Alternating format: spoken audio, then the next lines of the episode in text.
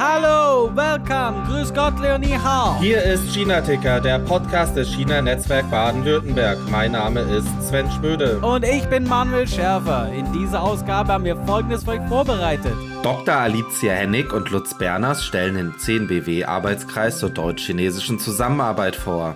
Christian Sommer, der CEO des German Center Shanghai, hat für uns den aktuellen Lagebericht zur deutsch-chinesischen Ver- und Zustimmung. Dann gibt es noch unseren Kalender mit kommenden Veranstaltungen rund um das 10BW. Und alles, was unsere Welten eben sonst noch die letzten 14 Tage so bewegt hat. Bis gleich. Hey Sven.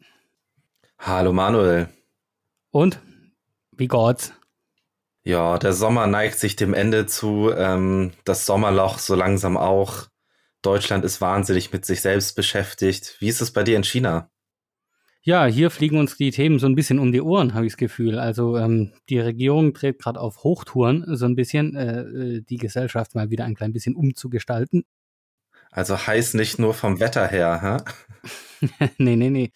Lauter Hot Topics. Also ähm, da ging es rein in die Sommerferien und ähm, Sommerferien in China, da sind die Kinder meistens äh, am beschäftigtsten mit ähm, irgendwelchen sogenannten Buxiban, wo sie dann alles das lernen, was sie in der Schule nicht gelernt haben.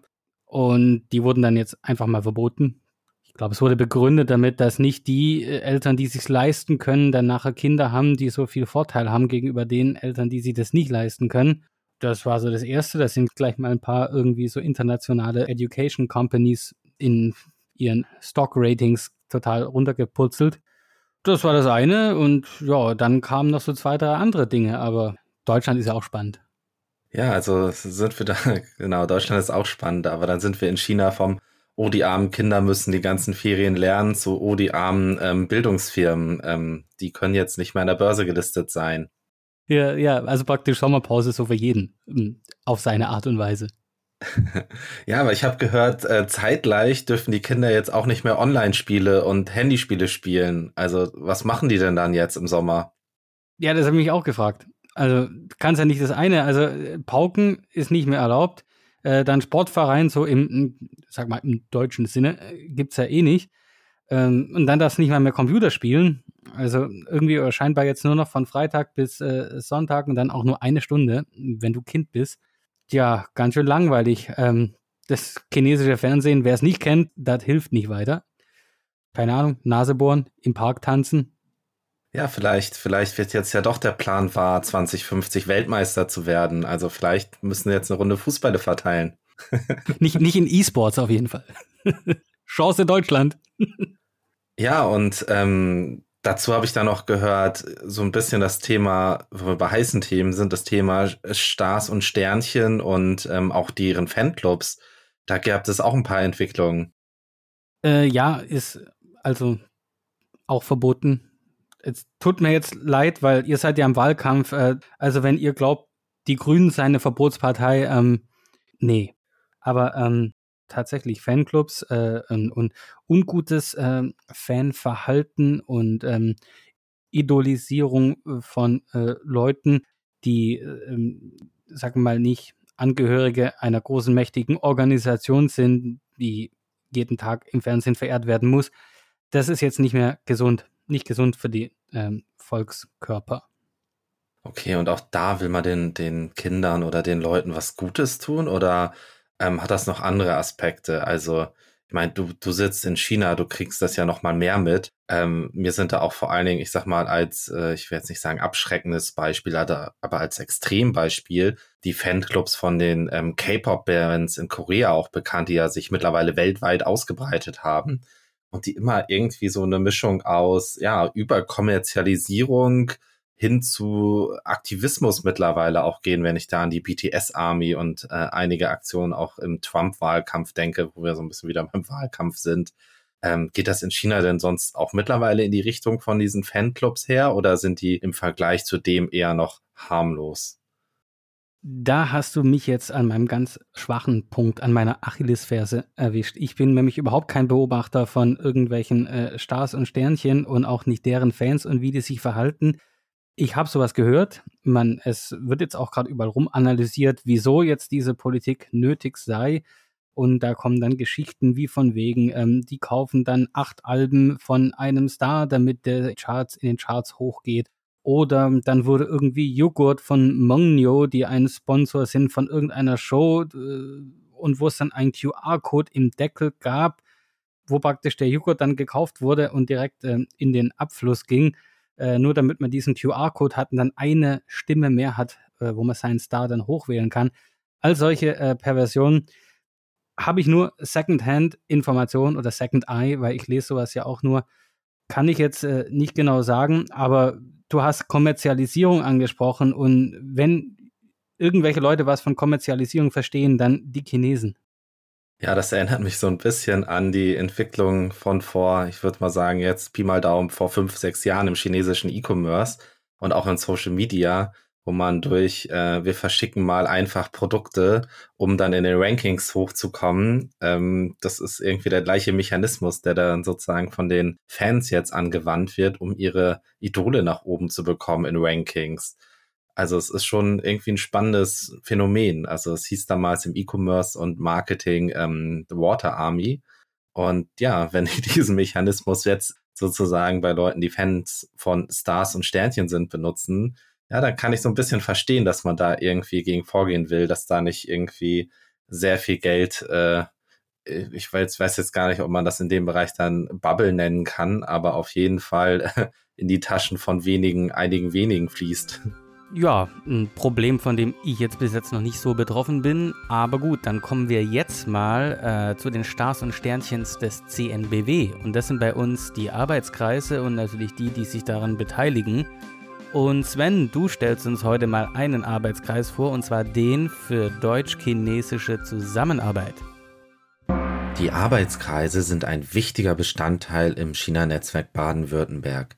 Hier diskutieren die Mitglieder zusammen mit Experten aktuelle Themen und Fragestellungen. Deshalb freue ich mich heute ganz besonders, die beiden Fachsprecher des Arbeitskreises Deutsch-Chinesische Zusammenarbeit, Dr. Alicia Hennig und Lutz Berners, im China-Ticker zu Gast zu haben. Schön, dass ihr beiden da seid. Und ja, stellt euch doch mal vor. Ja, hallo Lutz, ähm, hallo Sven. Ähm, schön euch beide hier jetzt im Podcast zu haben. Ähm, ja, ich würde mich kurz vorstellen und zwar, ähm, ja, mein Name ist Alicia, schon gesagt und ähm, ja, warum ich eigentlich diesen Arbeitskreis leite oder warum ich mich überhaupt für das China-Netzwerk interessiere, ist ähm, meine langjährige Erfahrung mit China selbst. Also ich komme nach China seit über 15 Jahren, war dort die letzten fünf Jahre tätig vor Ort an verschiedenen chinesischen Universitäten und arbeite zu chinesischer Philosophie und so gesehen auch zu chinesischer Kultur seit, ähm, ich glaube, ungefähr 2009, also auch schon eine gewisse Weile. Und das Thema ist eben nach wie vor extrem ähm, faszinierend für mich, quasi auch ähm, alles, was damit einhergeht, so unterschiedliche Ideen von Dingen, unterschiedliche Denkweisen, unterschiedliches Verständnis von Sachen. Und ähm, genau dazu arbeite ich eben auch und das ist so mein Hintergrund in der Sache. Und derzeit bin ich im, ja, pandemiebedingt dann nicht mehr in China. Ähm, ich habe mittlerweile eine Anstellung in Deutschland an der TU Dresden. Ähm, mein eigentlicher Hintergrund, fachlicher Hintergrund ist Wirtschaftsethik. Also eine Mischung aus Philosophie und Wirtschaft. Und ähm, in diesem Kontext beleuchte ich dann quasi China. Das so viel zu meinem Hintergrund. Ja, ich mache gern weiter. Ähm, ich bin Lutz Berners. Ich leite die Berners Consulting GmbH. Ich bin jetzt seit 1999 ähm, vorrangig mit China befasst. Und zunächst war es ähm, an, der, an der Uni, dann in der Industrie und letztlich dann jetzt seit über zehn Jahren mit der Unternehmensberatung unterwegs. Und unser Fokus und mein persönlicher Fokus ist partnerschaftliche Zusammenarbeit zwischen Europa und China, insbesondere immer mit dem Thema Vertrauen, Vertrauensaufbau und das hat mich hier auch ähm, bewogen, im Arbeitskreis ähm, die Co-Leitung zu übernehmen.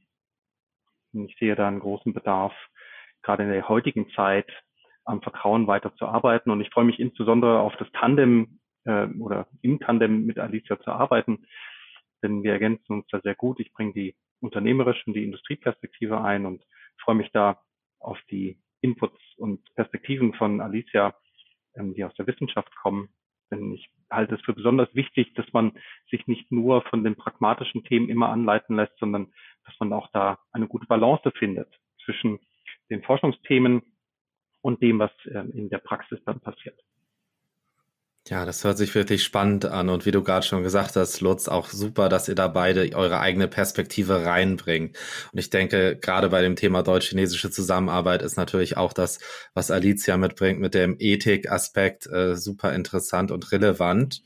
Ähm, wie sieht denn die Arbeit im Arbeitskreis aus? Was ist das Thema? Ihr habt schon die Titel genannt, deutsch-chinesische Zusammenarbeit. Wir haben jetzt durch eure beiden Hintergründe auf jeden Fall zwei spannende Perspektiven dabei. Ja, aber erzählt doch noch mal ein bisschen mehr über den Arbeitskreis. Ja, das mache ich gerne. Ähm, ja, ich wurde angefragt vom CNBW, ob ich Interesse hätte, den Arbeitskreis zu leiten. Und das Thema, was mir eben am nächsten natürlich kommt aufgrund meiner Erfahrung, ist dann eben ähm, das Thema Zusammenarbeit und dort eben, ich hatte es auch schon so ein bisschen angesprochen, ne, da, wenn man eben in China vor Ort arbeitet oder grundsätzlich natürlich auch mit einer ganz anderen Kultur zusammenarbeitet, das kann ja auch schon in Deutschland passieren, dann merkt man doch auch immer wieder, dass es da zu ähm, Problemen sozusagen kommt. Also es sind oftmals Kommunikationsprobleme, es sind aber manchmal auch ähm, tiefer sitzende Probleme. Und dann habe ich mir gedacht, naja, es wäre ja schön, so einen Arbeitskreis dazu zu machen, wo man sowas halt wirklich detaillierter mit, mit kleineren Gruppen einfach besprechen könnte und das eben auch aufschlüsseln könnte. So was steht eigentlich dahinter, ne? damit eben jeder auch für sich begreifen kann, kann, ähm, wie kann ich denn solche ähm, ja, Konflikte womöglich auch, aber vielleicht auch einfach nur Missverständnisse in der Zukunft auch alleine lösen. Ja, also die Idee ist vielleicht auch so ein bisschen den Leuten was mit an die Hand zu geben, an Verständnis eben, weil wir dann gemeinsam in, in einem sicher, in einer sicheren Umgebung ähm, drüber sprechen können. Und äh, genau, das war erstmal mein Hintergrund, ne? dass wir also einfach so versuchen, solche Themen aufzuschlüsseln. Ähm, das Gute ist natürlich jetzt mit Lutz-Expertise können wir das nochmal auf ähm, sehr konkrete Unternehmensschienen leiten. Und ich denke, das zusammen macht eben auch die Stärke des Arbeitskreises aus, ähm, dass wir quasi, ja, also wie schon angesprochen wurde, so ethische Aspekte und sage ich mal auch so ähm, das Thema Verständnis, Kommunikation ähm, zusammen mit ähm, Unternehmensexpertise konkret verbinden können. Und das ist jetzt ja für mich jetzt so der Hintergrund des Arbeitskreises, wie er jetzt gerade steht und äh, worüber ich auch sehr glücklich bin, dass der dann quasi damit nochmal ein bisschen facettenreicher wird. Das hört sich super an und spannend. Also es ist so ein bisschen ein, auch so ein bisschen, habe ich gerade verstanden, ein Safe Space, in dem die Teilnehmer sich austauschen können, auch äh, Sachen, die man vielleicht öffentlich nicht ansprechen kann, für sich persönlich, aber auch für das eigene Unternehmen klären. Habt ihr auch vor, dass irgendwie ähm, das, was in einem Arbeitskreis erarbeitet wird, extern verfügbar zu machen, nach außen zu präsentieren? Oder ist es eher ein interner Arbeitskreis für die Mitglieder? Ist, ähm, wie du gerade schon sagtest, Sven, die, die Intention dabei ist, so einen, einen geschützten Raum zu haben, wo man sich austauschen kann. Und dementsprechend ist für uns das Vertrauen in der Gruppe auch sehr, sehr wichtig. Und das wird sich über die Zeit aufbauen und dann werden wir äh, sicherlich auch an den Punkt kommen, wo wir einen Beitrag leisten möchten zur öffentlichen Diskussion. Meine Sicht dabei ist, dass dies immer in Abstimmung mit den Teilnehmern sein sollte. Ähm, die, ähm, also was, was äh, gut funktioniert in meiner Erfahrung in solchen Runden ist, dass man nach den sogenannten Chatham House Rules vorgeht. Das heißt, dass die Vereinbarung besteht zwischen allen Teilnehmern, dass das, was gesagt wird, über das kann auch öffentlich geredet werden. Wer aber was gesagt hat, das äh, wird nicht bekannt gegeben. Das hat sich bewährt in verschiedenen, auch sehr sensiblen internationalen Runden. Hm. Und ich könnte mir gut vorstellen, dass das ein, ein, ähm, ein Modus operandi ist, mit dem wir vorgehen. Äh, wobei das auch, muss man auch ganz klar sagen, ähm, es wird sich entwickeln gemäß den Vorstellungen, die die Teilnehmer haben. Es hängt dann auch ein bisschen davon ab, ähm, wer denn nun tatsächlich sich in den Arbeitskreis einbringt. Und wenn ich mir so einen Arbeitskreis vorstelle, gibt es da eine bestimmte Mitgliedsanzahl? Sind die Personen regelmäßig dabei? Ähm, wie schaut's da aus? Ich meine, ihr seid ja gerade quasi erst gestartet, aber wie sieht es aktuell aus und vielleicht auch, wo wollt ihr damit hin? Also wir müssen halt nochmal sondieren, wie viele Mitglieder wir jetzt ähm, de facto haben. Äh, idealerweise natürlich für so ein Safe Space machen ähm, kleinere Gruppen natürlich viel Sinn oder vielleicht äh, jedenfalls, wenn wir natürlich so viel Zulauf haben, dann können wir das natürlich auch in kleinen Gruppen splitten. Ich denke, also wirklich diese Vertrauensbasis zu erhalten, ist ähm, essentiell für das, was wir vorhaben äh, in Bezug auf Kommunikation und Verständigung und ähm, das eben einfach zu verbessern. Ja, und ähm, ansonsten, ja, was ich mir wünschen würde für das nächste Jahr, wäre natürlich mal so ein physisches Treffen. Da müssen wir gucken, ob das pandemiebedingt ähm, stattfinden kann. Aber ansonsten auf jeden Fall schon mal virtuelle Treffen, in denen wir uns alle gegenseitig kennenlernen können, in denen sich jeder vorstellen kann, vielleicht auch schon mal der ein oder andere darlegen möchte, hm, was ihn selbst vielleicht jetzt motiviert hat, diesem Arbeitskreis beizutreten, gerade im Kontext von Verständnis und Kommunikation. Und ähm, darüber hinaus, also wie halt Lutz sagt, also wir werden bestimmt auch mal Themen auskoppeln. Die Idee ist ja, wir hatten jetzt ja auch schon mit einer Anfangsveranstaltung gestartet, dass wir natürlich regelmäßig auch Veranstaltungen bringen, vielleicht auch mal das ein oder andere Thema aus unseren, sag ich mal, privaten Mitgliedersitzungen auskoppeln, ähm, ne, unter an, Anbetracht dann eben der, der Chatham House Rules, dass man da auch mal so Themen nach außen bringt und ein bisschen mehr darüber spricht, wo denn Verständnis, Kommunikationsprobleme und so weiter liegen könnten. Aber genau, die Idee ist natürlich eine Zweigleisigkeit ne, für die Mitglieder, die tatsächlich de facto Geld bezahlen Zahlen wirklich diesen Safe Space zu bieten. Ich denke, das ist dann das, ähm, was dann so eine Mitgliedschaft auch ausmacht, ähm, dass man viel konkreter auf Leute eingehen kann und denen ein bisschen was an die Hand gibt und nach außen hin eben für sämtliche Interessierte dann eben gewisse Veranstaltungen mit ähm, Themen dann einfach hat. Und ich hoffe, dass wir, also wir haben noch eine weitere Veranstaltung auf jeden Fall geplant bis zum Ende des Jahres für sämtliche Interessierten. Und ähm, ja, im, im kommenden Jahr würde ich mich auf jeden Fall gerne da sehen, dass wir zumindest mal zwei, äh, in erster Linie wahrscheinlich virtuelle Treffen, aber doch zumindest mal zwei Treffen gemacht haben. Ja, ähm, vielleicht möchte, also weiß nicht, was Stutz jetzt noch ähm, für eine Agenda hat. Äh, ich glaube, das wäre gut, wenn wir die noch hinzufügen würden. Ja, also die, die ähm, Grundidee, ähm, dass sich da ein fester Zirkel bildet oder ein fester Kern mh, hm, von Leuten, das ist sicherlich wichtig, ähm, damit wir auch dieses Vertrauen mh, hm, äh, aufbauen können. Denn Vertrauen kommt ja über Vertrautheit äh, und das lässt sich nicht mit einer einmaligen Veranstaltung äh, machen. Deshalb sehe ich auch genau wie du, Alicia, dass wir das regelmäßig haben müssen, die Veranstaltungen. Ähm, es könnte sich auch halt gut anbieten, ähm, dass man äh, einen, einen internen Teil der Veranstaltung hat und dann noch einen externen Teil, äh, wo äh, dann auch Leute dabei sind, die halt nicht dem festen Arbeitskreis angehören. Auch das muss sich noch entwickeln. Es gibt ja bereits äh, mehrere verschiedene ähm, Vereine und Vereinigungen in, äh, in Deutschland. Äh, ich denke, es ist wichtig, dass wir da unsere eigene Identität äh, finden und letztlich lebt sowas immer von den Mitgliedern.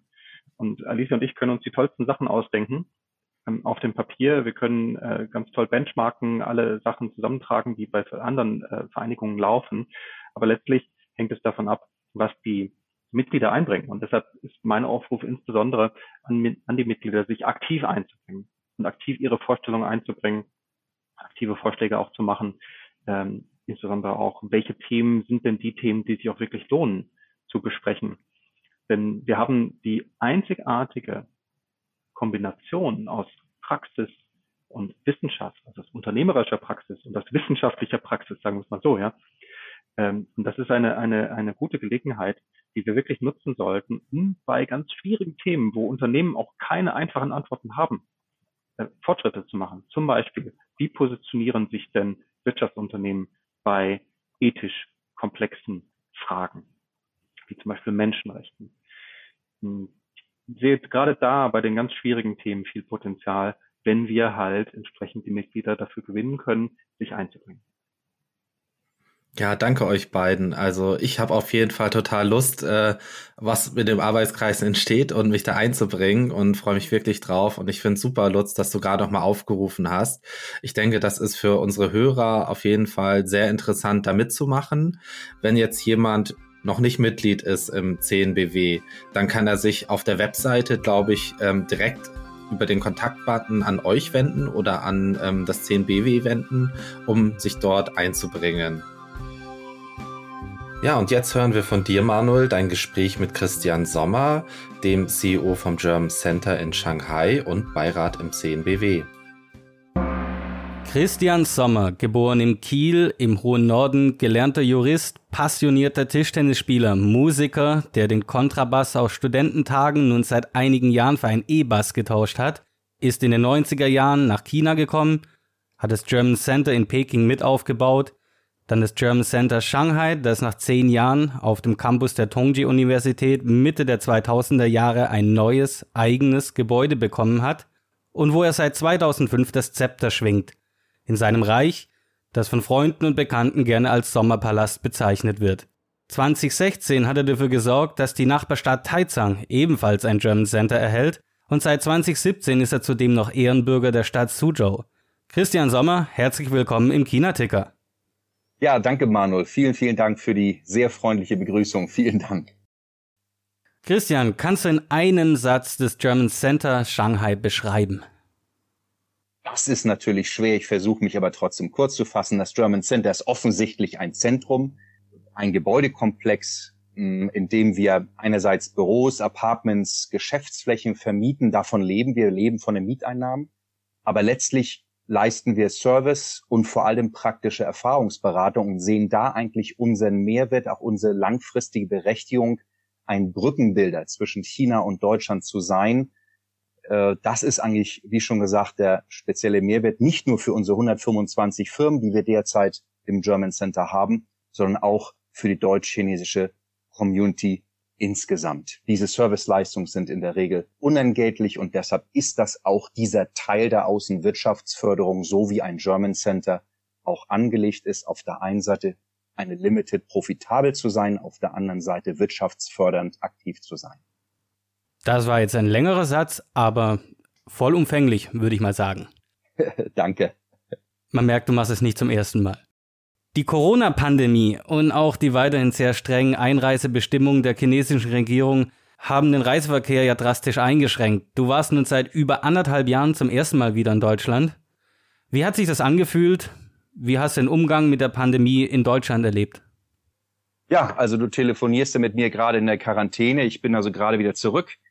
Ja, es ist richtig. Ich musste mich, das war für mich sehr überraschend, nach eineinhalb Jahren deutscher Abwesenheit oder Abwesenheit in Deutschland musste ich mich erstmal wieder ein bisschen an Deutschland gewöhnen. Ich war tatsächlich etwas unsicher, weil ich natürlich auch die ganzen Corona-Bestimmungen nicht kannte.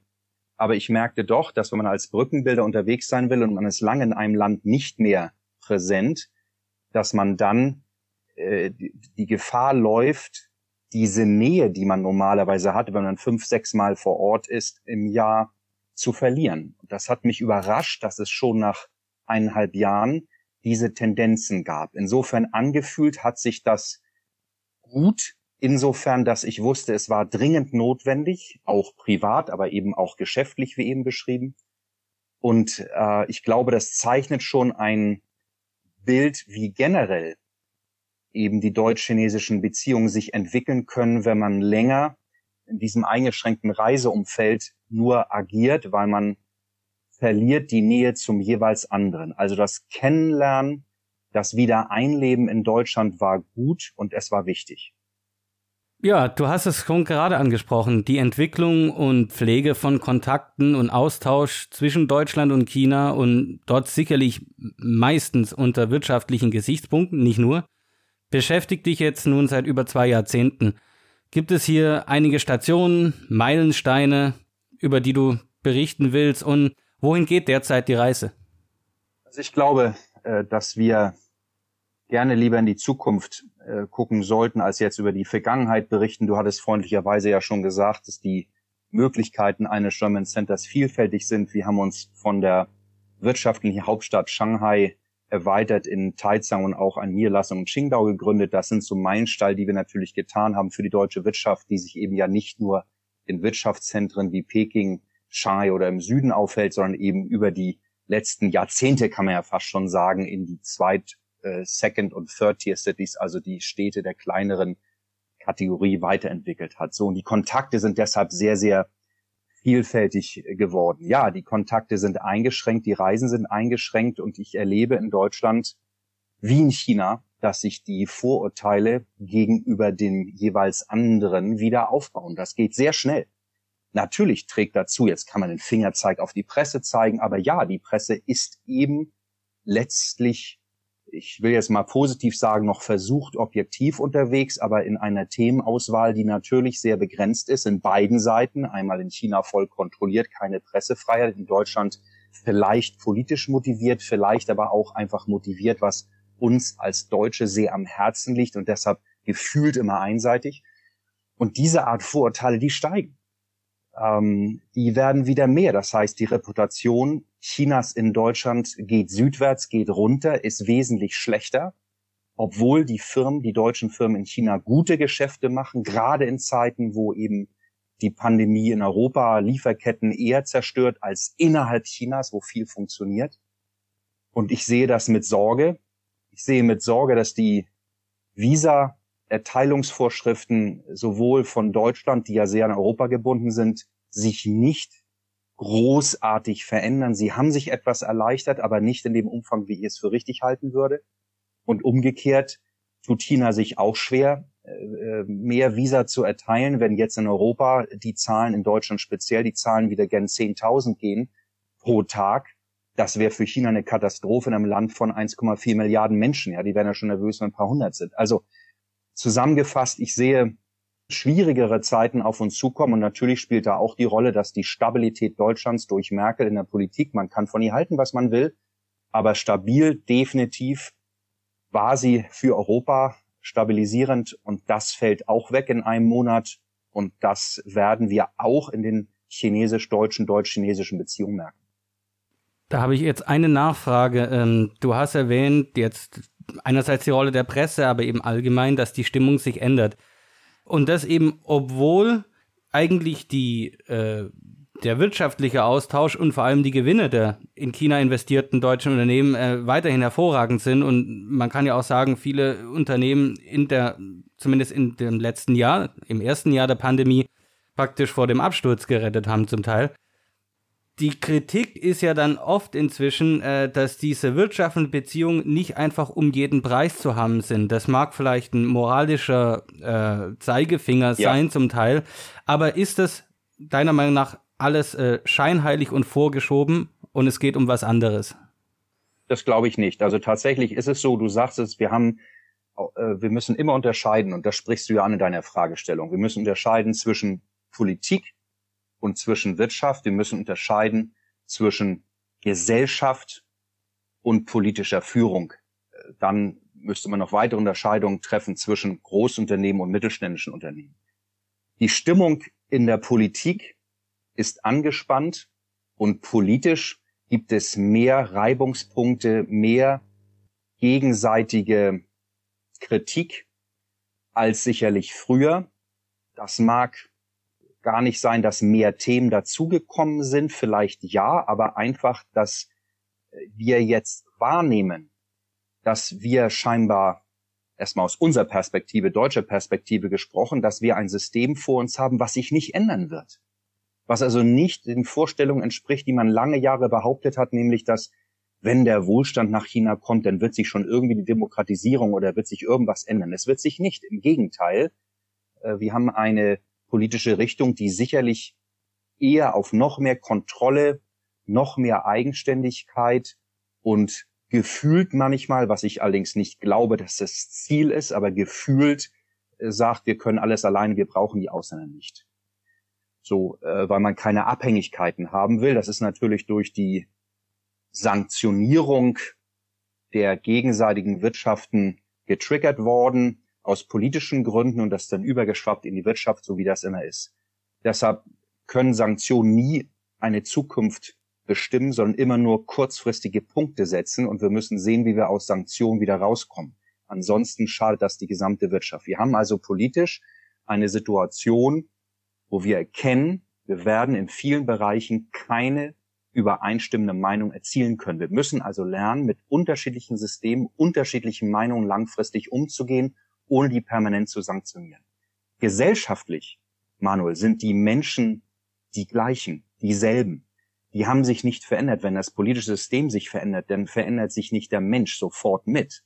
Ja, das geht natürlich über Jahrzehnte, wenn eine Generation sich ändern. Aber der Mensch bleibt erstmal derselbe. Und ich glaube daran, dass die deutsch-chinesischen Beziehungen auf dieser Ebene so gut sind, wie sie vor 10, vor 20, vor 30 Jahren waren und da sie vielleicht sogar besser sind, wenn man sich weiter kennenlernen kann. Und deshalb sind diese Besuche, dieser Austausch auf der normalen Ebene so unglaublich wichtig, der mit Studenten anfängt, der mit Reisen anfängt, touristischen Reisen, alles das.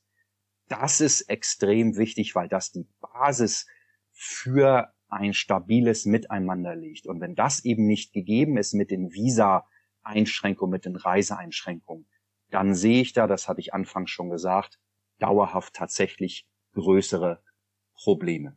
Und vielleicht abschließend, auch wenn das jetzt eine sehr lange Antwort ist, wir müssen versuchen, aus der Wirtschaft, so gut es geht, jedenfalls Mittelstand, und dafür steht ja German Center, die Politik rauszuhalten. Bei großen Unternehmen ist das schwer. BASF, VW, wie sie alle heißen, das ist natürlich schwierig. Da geht es um Standorte, geht sofort um Firmen, die sichtbar sind. Der Mittelstand ist ja als Name so nicht sichtbar. Und da hoffe ich sehr, dass es gelingt, dass der Mittelstand auch weiterhin sehr stark profitieren kann, was, du hast es in deiner Frage angesprochen, eben ja glücklicherweise aktuell auch der Fall ist. Sie machen hier gute Geschäfte und ich sehe auch, dass es in Zukunft weitergehen kann. Die globale Krise, dass nicht genug Chips da sind, hat mit China erstmal nichts zu tun, sondern schlicht und ergreifend, das gilt für alle Wirtschaften, für alle Volkswirtschaften. Und insofern hoffe ich, dass ähm, trotzdem hier gute Geschäfte in China gemacht werden können. Den zweiten Teil des Interviews mit Christian Sommer hört ihr dann in zwei Wochen in der nächsten Folge. Und nun der CNBW-Kalender. Da haben wir nun Folgendes für die nächsten Tage und Wochen. Am 17. September veranstalten wir gemeinsam mit GCAI und AluRoute eine Veranstaltung zum Thema künstliche Intelligenz und deren Anwendung in der Logistikindustrie in China und Deutschland bei unseren Freunden vom China-Forum Lüneburg. Da unterhält man sich über das Thema Auf nach China, Einstieg in den chinesischen Markt für Startups und Mittelstand. Das CEIBS hat das Thema Lessons for Leaders, Gorillas Can Dance. Beide eben genannten Veranstaltungen sind am 8. September. Am 10. September hat das Konfuzius-Institut Bonn AFU zu Gast. Am 14. September ist weiterhin die Veranstaltung mit dem KIT. China Kator Chancen für die Luftfahrtindustrie in China. Und am 15. September ist China Day 2021 digital Krise als Chance zur Zukunft der chinesisch-deutschen Zusammenarbeit. Das ist auch online und zwar von der chinesischen Handelskammer in Deutschland. Ja, danke dir, Manuel. Viele spannende Veranstaltungen in nächster Zeit. Man merkt, die Sommerferien sind vorbei. Ähm, es wird wieder gearbeitet und ja, mal schauen, was der Herbst bringt. Ja, äh, super. Und die nächste Folge ist ja auch schon im Rohr und die kommt dann praktisch genau zum Mondfest raus. Genau, dann gibt es wieder die leckeren Mondkuchen. Da freuen sich bestimmt schon alle Hörer drauf. Und ja, hoffentlich auch auf unsere nächste Folge. Ähm, wir sind wirklich gespannt, wie euch der Podcast gefällt, unser China-Ticker. Wir würden uns freuen, wenn wir noch ein bisschen Feedback von euch bekommen wenn ihr den Podcast auf den verschiedenen Plattformen, Spotify, Apple Podcasts, Google, Deezer, wo auch immer ihr Podcast hört, abonniert. Ihr hört uns dann in zwei Wochen zum Mondfestival wieder. Danke euch. Ciao. Bye bye.